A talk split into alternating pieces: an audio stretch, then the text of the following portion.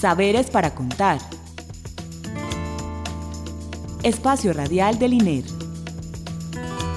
Instituto de Estudios Regionales. Universidad de Antioquia. Identidad, territorio, Cultura, investigación, diálogo. región, expresiones.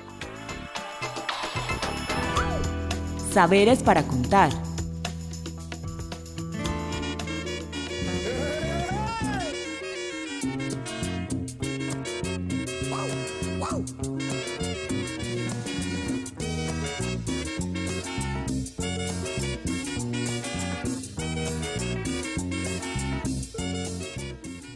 Buenas noches. Les damos la bienvenida a nuestro programa Saberes para Contar, el espacio radial con que el Instituto de Estudios Regionales comparte con ustedes las experiencias de nuestros investigadores, el conocimiento que producen en sus distintos proyectos, tesis de maestría, otros tipo pues como de actividades que se realizan en el INER, así como eh, el conocimiento que producimos en alianza con otros investigadores por fuera del instituto y entidades. Le damos las gracias por este programa en la asistencia técnica a Goberto Paternina y un saludo muy especial a nuestro invitado Julián Pérez. Buenas noches, Julián. Hola, buenas noches, Clara. Bueno, hoy tenemos a Julián. Julián es antropólogo, él tiene una maestría en estudios socioespaciales y nos trae un tema pues muy interesante. Vamos a hablar sobre la relación entre los megaproyectos y la sociedad, tema que Julián pues conoce muy bien como nos vamos a dar cuenta. Julián, para comenzar, cuéntanos, ¿cuál es el interés de, esta relación de megaproyectos y sociedad? Eso porque es interesante analizarlo. Bueno, es muy importante porque eh, nos encontramos con que el Estado y actores de la escala global también eh, crean posibilidades, generan eh, ideas para eh, la implementación de megaproyectos de infraestructura en el país. Sin embargo, este tipo de políticas no tienen en cuenta, en gran parte, eh, la cuestión local, eh, la realidad que se vive a escala local. Entonces, lo que nos interesa en este tipo de análisis es ver cómo el Estado implementa estos proyectos y qué respuestas obtiene de la sociedad. Uh -huh. Y en esa respuesta, en esa interacción, Julián, como dices, pues en escritos que yo te he leído, se produce un espacio. Uh -huh. Hablemos de cómo un megaproyecto puede producir un espacio. ¿Qué es eso? Pues hagámoslo más, eh, de una manera sencilla para uh -huh. nuestros oyentes. Muy bien. Eh, para nosotros el espacio es una dimensión de la existencia que parece que simplemente está ahí pero el espacio no está dado, el espacio es producción social, es decir, el espacio se produce a partir de la interacción de diferentes actores. En este caso encontramos actores a diferentes, diferentes escalas. A la escala global están eh, los organismos multilaterales que exigen a los gobiernos nacionales implementar proyectos de infraestructura que puedan soportar los tratados de libre comercio. Eh, y en esta interacción entre lo global y lo estatal está lo local, que es el espacio directamente afectado por las infraestructuras. Entonces, de la interacción de estos tres eh, ámbitos eh, de interacción espacial, se genera la producción del espacio a nivel local. Sí, bueno, eh, vamos a hablar específicamente de, la, de las obras de infraestructura, uh -huh. específicamente viales, ¿cierto? Sí como tú analizas, analizas la ruta del sol, que fue esa carretera que pasó pues por todo el Cesar, Aguachica, y ahora nos contarás más, y lo que se está pensando para eh, las autopistas de la prosperidad, ¿cierto? Entonces, mmm, como tú bien lo dices y lo acabas de expresar, en esa interacción de actores tú detectas hay como unas necesidades globales del capital, ¿cierto? Unas acciones del Estado sí. y unas reacciones de la comunidad. Hablemos de esas necesidades, hablemos de cada una, Julián, cómo Sí. estas necesidades globales se expresan en las autopistas de la prosperidad o en la vía hacia Aguachica, Sí. pues como que ya vamos bajando el tema. Sí, bueno, hay unas necesidades globales, unos imperativos globales, unas demandas globales, eh, porque eh, los países en el mundo eh, basan su, su economía en el comercio internacional. Entonces, para poder implementar el comercio internacional se necesitan vías que conecten los centros de producción con los puertos internacionales. Eh, el Estado responde a esas demandas haciendo estamos haciendo consultorías con los eh, entes internacionales y de esa manera responde a estas demandas globales construyendo autopistas para mejorar, el comercio internacional. Frente a estas acciones globales y estatales, eh, las comunidades locales son las que se ven más afectadas por los megaproyectos de infraestructura. Entonces las comunidades responden haciendo, eh, exigiendo sus derechos y haciendo propuestas para mejorar su situación. Es decir, las comunidades no se oponen al progreso, no se oponen al desarrollo. Las comunidades eh, lo que exigen es ser incluidas en, esta, en estos proyectos de desarrollo, lo cual no es la prioridad del Estado, porque la prioridad del Estado es la conexión de los centros de producción con los puertos internacionales. Pero hay una cosa muy interesante que, que he leído que dices tú, eh, que no necesariamente en esas las, las, infraestructuras producen desarrollo. Pues hay como cinco maneras distintas, muestras tú, de entender esa relación entre el espacio, las infraestructuras y la sociedad. A mí me gustaría que habláramos de eso, o sea, porque tú dices que las estructuras en sí mismas no producen desarrollo, ¿verdad? Sí. Y tú dices también que eh, las infraestructuras no, no, para ellas pues no hay una prioridad en, en que sea un proyecto de desarrollo. Entonces hablemos un poquito más de ese sentido, de esas infraestructuras de, de desarrollo. ¿Cuál es? Pues para qué, porque todo el mundo, es un lugar común creer que, ah, que pasa una carretera, hay desarrollo, que va a conectar y vamos a, tener mejores ingresos, que va, eh, van a ser regiones competitivas. Claro. Pero en la realidad nos muestra otra cosa, Julián. Entonces hablemos de que realmente eh, eh, esas estructuras en sí mismas no producen desarrollo porque están obedeciendo es a otras cosas. Entonces me parece que esos elementos eh, de lo político, de la, de la cuestión escalar, de la cuestión del, del, neoliberalismo, pues hay otro tipo de cosas que están en juego, menos en que haya desarrollo para las comunidades locales. Claro que sí, las estructuras, infraestructuras en sí mismas no producen desarrollo. ¿Por qué? Porque si planteamos un megaproyecto de doble calzada como la Ruta del Sol que comunica al centro del país, Bogotá, con los puertos del Caribe, eh, se está obviando la necesidad que tienen las regiones de construir su propia infraestructura en, términos de, malla vial, eh, de segundo orden, que es la que le corresponde a los departamentos, o de tercer orden, que es la que le corresponde a los municipios. Entonces los municipios quedan eh, conectados regionalmente, pero localmente se encuentran desconectados. Y otra cuestión es que detrás de las, grandes de las grandes infraestructuras siempre hay intereses políticos. Entonces, digamos que es una puja por el poder por unos recursos y es una puja electoral porque quienes inauguran las obras y quienes impulsan las obras están de alguna manera recibiendo unos réditos políticos. Entonces siempre hay una relación de las infraestructuras que va más allá de la misma construcción y que deviene en cuestiones eh, sociales y ambientales. quiero volver a bailar por a la calle el bosque quiero ir a bailar, porque está en la fiesta me nació pavón, hombre de perrenque y buen corazón, como todo buen morrocollero. Cuando sube la banda a la calle Cruz, sigue la parranda hasta el amanecer, se viste de tigre dos Ramón Quintín, alegra la fiesta se va para la Will, donde Martín Julián, pero definitivamente esas infraestructuras, y ahora nos vamos a referir pues, más específicamente a los casos que enunciamos, es decir, a la Ruta del Sol y a las autopistas de la prosperidad, poniendo dos casos locales, es decir, Aguachique y Maceo, me adelanto, pues, pero ahora hablamos de ellos, sí es muy importante hacerte esta pregunta. ¿Tú crees que realmente esos proyectos de infraestructura sí son estructurantes del territorio? Claro que sí. Eh, y esa es una de las funciones de los megaproyectos de infraestructura, es estructurar el territorio, porque alrededor de ellos se generan todo tipo de actividades económicas y, de relaciones sociales.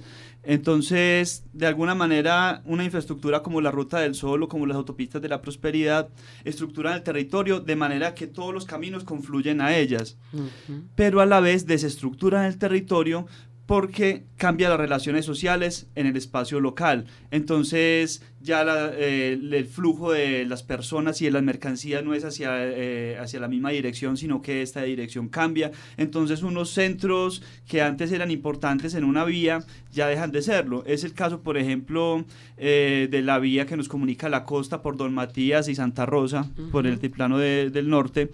Eh, cuando se construyan las autopistas de la prosperidad, esta vía va a quedar marginada. Entonces, ¿qué va a pasar con todos los pobladores que habitan la vía? Eh, las personas que tienen su negocio alrededor, eh, las personas que usufructan de alguna manera la vía para conseguir su sustento, se van a ver marginadas del desarrollo que de acuerdo a, a, la ideología neoliberal les debe llegar a cada persona su goterita de desarrollo pero realmente lo que está sucediendo es que para muchas personas eh, este tipo de megaproyectos es el fin de su forma de encontrar su sustento. Por ejemplo, lo que pasó en Palmita, ¿cierto? Exacto, lo que pasó con la conexión mm. Río Aburrá Occidente. Ajá. Valle de Aburrá Occidente, que la, la vía de, eh, de, Palmitas eh, dejó de registrar eh, la circulación de, de, los automotores y todos los negocios que había alrededor quebraron y desaparecieron. Sí, Julián, pero yo no quiero como que quede la idea o analicemos un poquito más porque es como dice, pues no hagamos ninguna obra.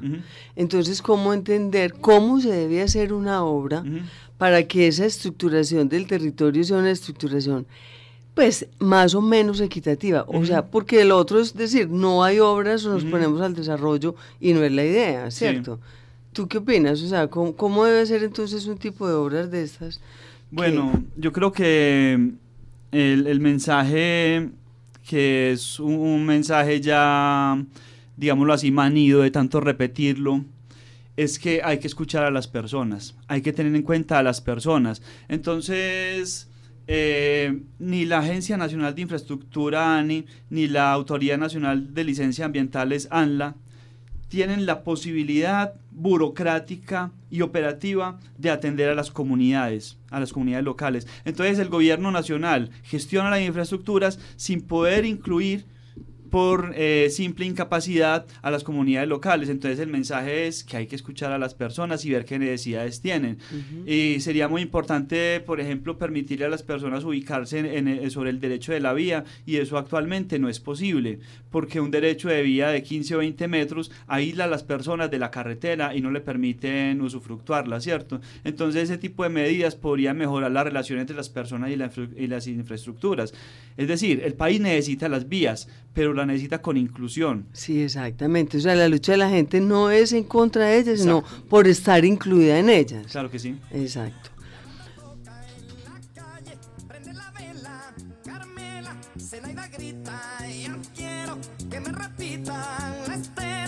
Y no se cansa el parece un trompo en la acera.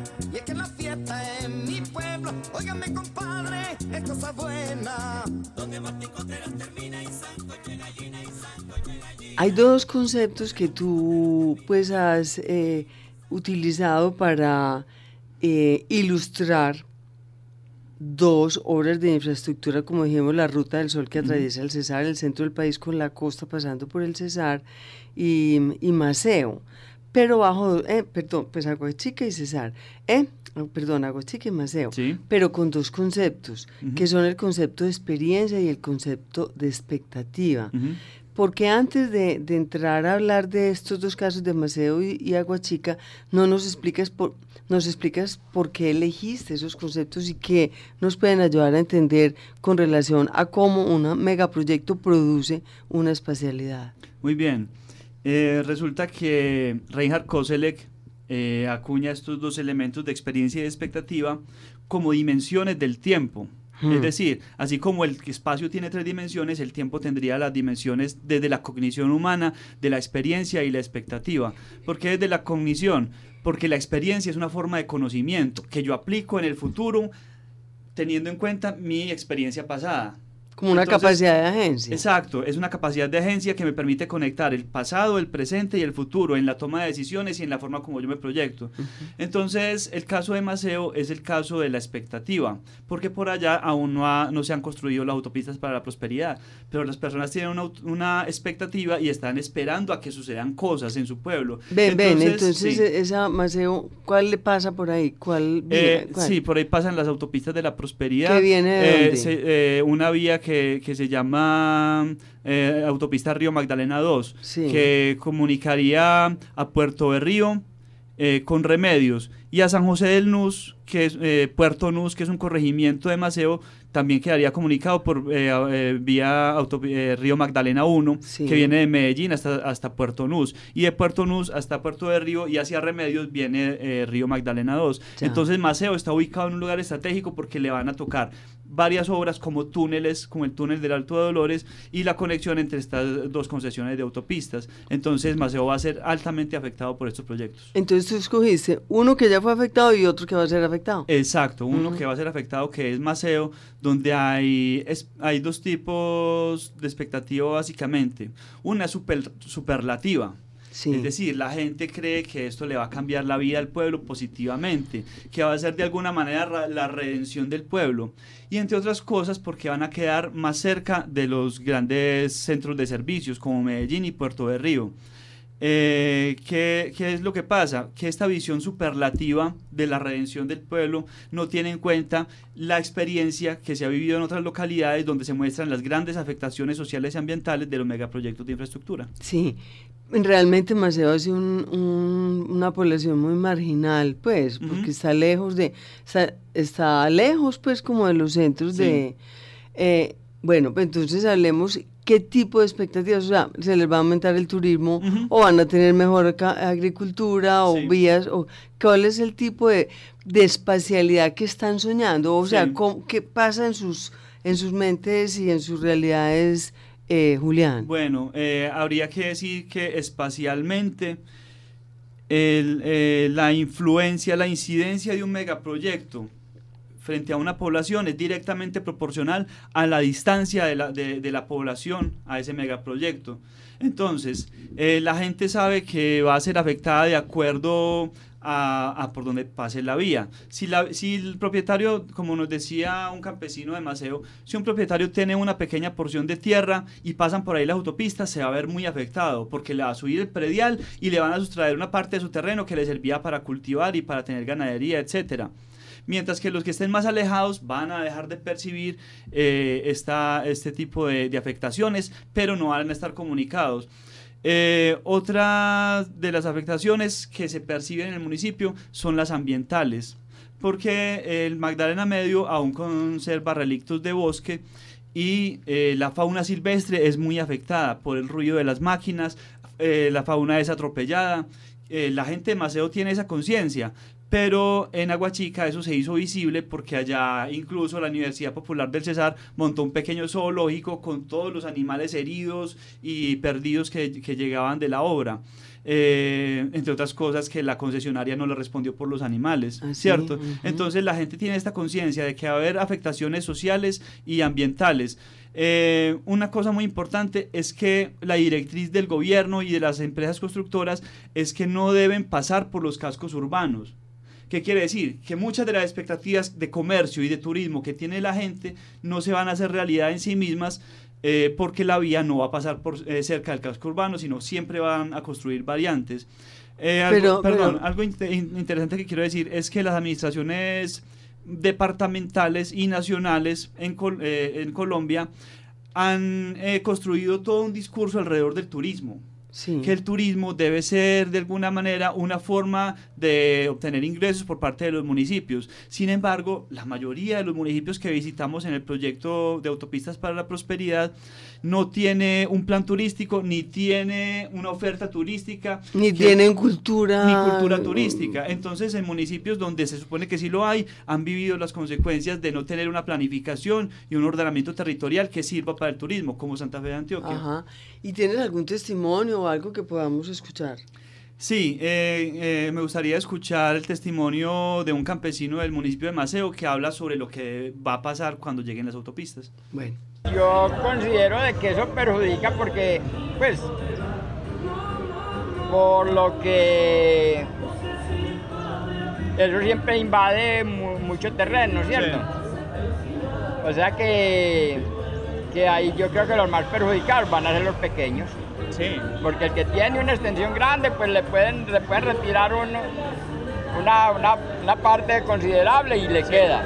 Pero por ejemplo, el, que tiene, por ejemplo, un solar, por ejemplo, una, una hectárea, media hectárea, un cuarto de hectárea, pues al pasar la vía, pues, completa, pues completamente no le va a quedar nada, ¿cierto?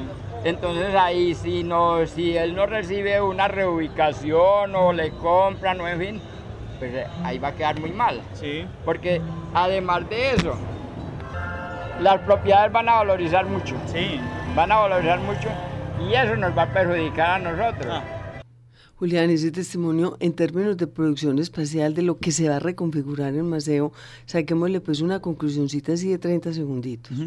Bueno, lo que podemos decir es que los megaproyectos de infraestructura alteran absolutamente las dinámicas de la población porque cambia su forma de trabajar, cambia sus rutas, eh, cambia la forma de la producción, porque muchos campesinos van a salir a trabajar a las vías y van a perder su vocación campesina. Eh, la afectación ambiental es total, entonces muchas personas van a ver eh, dificultades para obtener sus fuentes de agua. Se, se, genera una segmentación del espacio, es decir, para las personas no es fácil transitar de un lado a otro y la ubicación de los retornos es siempre muy importante, porque un retorno puede a usted alargarle las distancias, aun cuando el objetivo de la autopista es recortarlo. Claro, bueno, eso, con eso me das entrada para decir que todo eso que tú estás diciendo ya lo viste y lo analizaste en Aguachica. Si quieres, entremos al caso de Aguachica, pues muy brevemente. Claro que sí.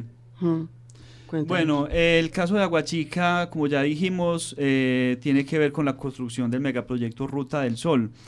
¿Qué fue lo que sucedió en, en, Aguachica? Por Aguachica pasaba la vía 45, autopista troncal de Oriente de Colombia, y eh, las personas durante 40, 50, 60 años construyeron negocio alrededor de la vía.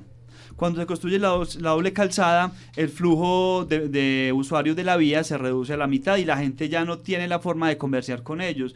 Y la construcción de variantes, por un lado de la población de Aguachica, excluye a los comerciantes que estaban al otro lado de la carretera y ya no van a poder eh, seguir trabajando en la vía. Y además alteró, me contabas ahora, unos sitios lúdicos, unos... Pues, o sea, la alteración de lugares pues emblemáticos para la cultura de, de las personas de Aguachica. Claro que sí. Hay, hay un lugar, por ejemplo, el corregimiento de Noreán, eh, que tenía una relación muy fuerte con la vía, las personas iban allá a hacer sus ancochos y a departir, eh, y resulta que la construcción de la vía, primero eh, arrojó gran cantidad de sedimentos a la vía, digo, al cauce de la quebrada Noreán. Eh, pero también significó, dicen las personas habitantes de Aguachica, la destrucción de más de 20.000 árboles. Y no hay evidencias de que la empresa tenga la intención de volver a sembrar tal cantidad de árboles. La gente, la, percepción que tiene es que esta gente solo está sembrando jardín alrededor de la vía y la gente lo que quiere es, bueno, ¿dónde están sus árboles? Eh, eh, Julián, ¿esa obra es de cuándo? Esa obra la están terminando todavía. Ah, ya. Aún la están terminando. Mira, pero no sé qué autor dice, no sé si Harvey o Lefebvre, cuál, que el desarrollo pues tiene sacrificios como ese, pero tiene una recompensa. ¿Es posible entenderlo así o no? Eh, claro que sí, porque la, la vía le sirve a todo el mundo, ¿cierto? El mensaje es que las cosas deben ser bien hechas y que el Estado, por medio de la gobernación y de los municipios, debe gestionar el impacto tan grande que generan las autopistas en las poblaciones, gestión que aún no se está realizando. Entonces, uno de los derivados de esta investigación es eh, que en municipios como Maceo se pueda generar una veeduría ciudadana para que las personas estén atentas a lo que está sucediendo. Cuando un campesino se ha afectado y si por medio de la alcaldía no puede solucionar sus problemas, que la veeduría ciudadana sirva como un puente para la gobernación. Porque la experiencia de Aguachica nos permitió entender que, la que las gobernaciones como instancias intermedias permiten eh, que el Estado central pueda gestionar mejor los territorios. Pero no quiero pues que vayamos a terminar sin que me hables de la resistencia local que hubo en, en Aguachica. Pues la gente manifestándose, tomándose la vía, porque esa es otra manera de, desde el poder local pequeño ante los poderes eh, eh, globales, pues ponerse en el juego del poder. Entonces cuéntanos cómo esas resistencias tuvieron algún efecto, Julián. Claro que sí. ¿Y qué eh, hacían, nada más? ¿Qué hacían y qué efecto? La, la resistencia de la población en, en Aguachica yo la puedo resumir como, como una incorporación o como una expresión de la ciudadanía. Entonces ellos hacen, eh, ellos investigan las leyes y ven que ellos, eh, que la ley los favorece. Entonces, por medio de, de, de esta gestión se organiza la población y obtiene logros como que ya no se construya un parador rojo, que es el lugar de, prestación de servicios de, una empresa a la cual la Ruta del Sol le ha dado esa concesión, que es la empresa brasileña Biomax, que también, eh, porque la matriz de la Ruta del Sol también es una empresa brasileña que se llama Oldebrecht. Entonces le dio a Biomax la posibilidad de colocar unas bahías de servicio. ¿Qué logró la gente de, la, de Aguachica? Que se retirara esa bahía de servicio de la población para que la gente pudiera seguir usufructuando la vía. ¿Y tenemos un testimonio chiquitico sobre eso o no? Tenemos un pequeño testimonio sobre las afectaciones que hubo en Aguachica como, y la reacción de las personas ante esto. Entonces, ¿qué pasa? Ellos en los pueblos, después de socializar que no se haría bajo ninguna circunstancia variantes, fue lo primero que hicieron, variantes. Y en estas variantes establecieron todos los negocios, inmensos negocios, hoy en día se llaman puntos rojos los restaurantes, y son restaurantes de una factura excelente, muy bueno, habla muy bien del país, pero es el detrimento económico para todas las poblaciones que estaban establecidas en 80, 60, 40, 50 años atrás y que nacieron ahí y se crearon una serie de generaciones muchachos que nacieron, que se estudiaron, que bueno, vivieron a expensas de esos negocios, la venta de chicharrones, montaje de llantas, eh, la quedada en el camino, los pedajes en el camino y todas estas cosas. Y así también las ciudades intermedias que debían de tocar. Hemos sufrido un deterioro patrimonial incuantificable, peligroso para nuestro futuro. Julián, se nos acabó el tiempo, entonces, pues desafortunadamente, no podemos comentar mucho más el comentario, esa entrevista que nos acabamos de oír, pero saquémosle una conclusión muy general a esto que acabamos, de lo que acabamos de hablar, que es, me parece súper interesante. Muy bien, ¿qué es lo que pasa? Que el espacio local se produce mediante la intervención de actores a diferentes escalas. Entonces la realidad local es donde habitan las personas. Y esa realidad local cuando interactúa con el espacio concebido por el Estado y las grandes empresas genera una reconfiguración de las relaciones socioespaciales en las localidades. Y cuando la gente se proyecta hacia el futuro y trata de entender las implicaciones de lo que está sucediendo en su territorio, la gente construye estrategias de defensa del territorio, se organiza, participa, se hace visible, producen redes eh, y producen imaginarios sobre el futuro para poder enfrentarlo. Eso es lo que vemos, que es una nueva producción del espacio. Es una forma de, producir el espacio ligada a la construcción de infraestructuras. Bueno, no, desafortunadamente, Julián, se nos acabó el tiempo. Pues dándote las gracias por tu participación hoy. No, pues muchas gracias Clara y muy feliz por estar en tu programa y espero que nos esté escuchando mucha gente para que todos eh, eh, comprendan un poquito de qué se trata esta cuestión de la producción del espacio. Bueno, hay que, eh, Julián es, publica sus artículos, ya tendremos tiempo para verlos. Eh, recuerden, estuvimos con Julián Pérez. Bueno, nos despedimos dándole las gracias a Roberto Parternina por la asistencia técnica, a Alicia Reyes por la realización. Eh, estuvo con ustedes Clara Inés Aramburo en la conducción. Recuerden que pueden escribirnos a saberesparacontar.gmail.com. También estamos en Facebook y en Twitter y estamos también pues en la página del Instituto de Estudios Regionales. Eh, buenas noches y muchas gracias. Gracias.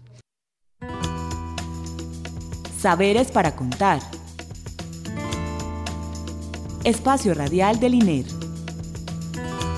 Instituto de Estudios Regionales. Universidad de Antioquia. Identidad, territorio, cultura, investigación, diálogo, región, expresiones. Saberes para contar.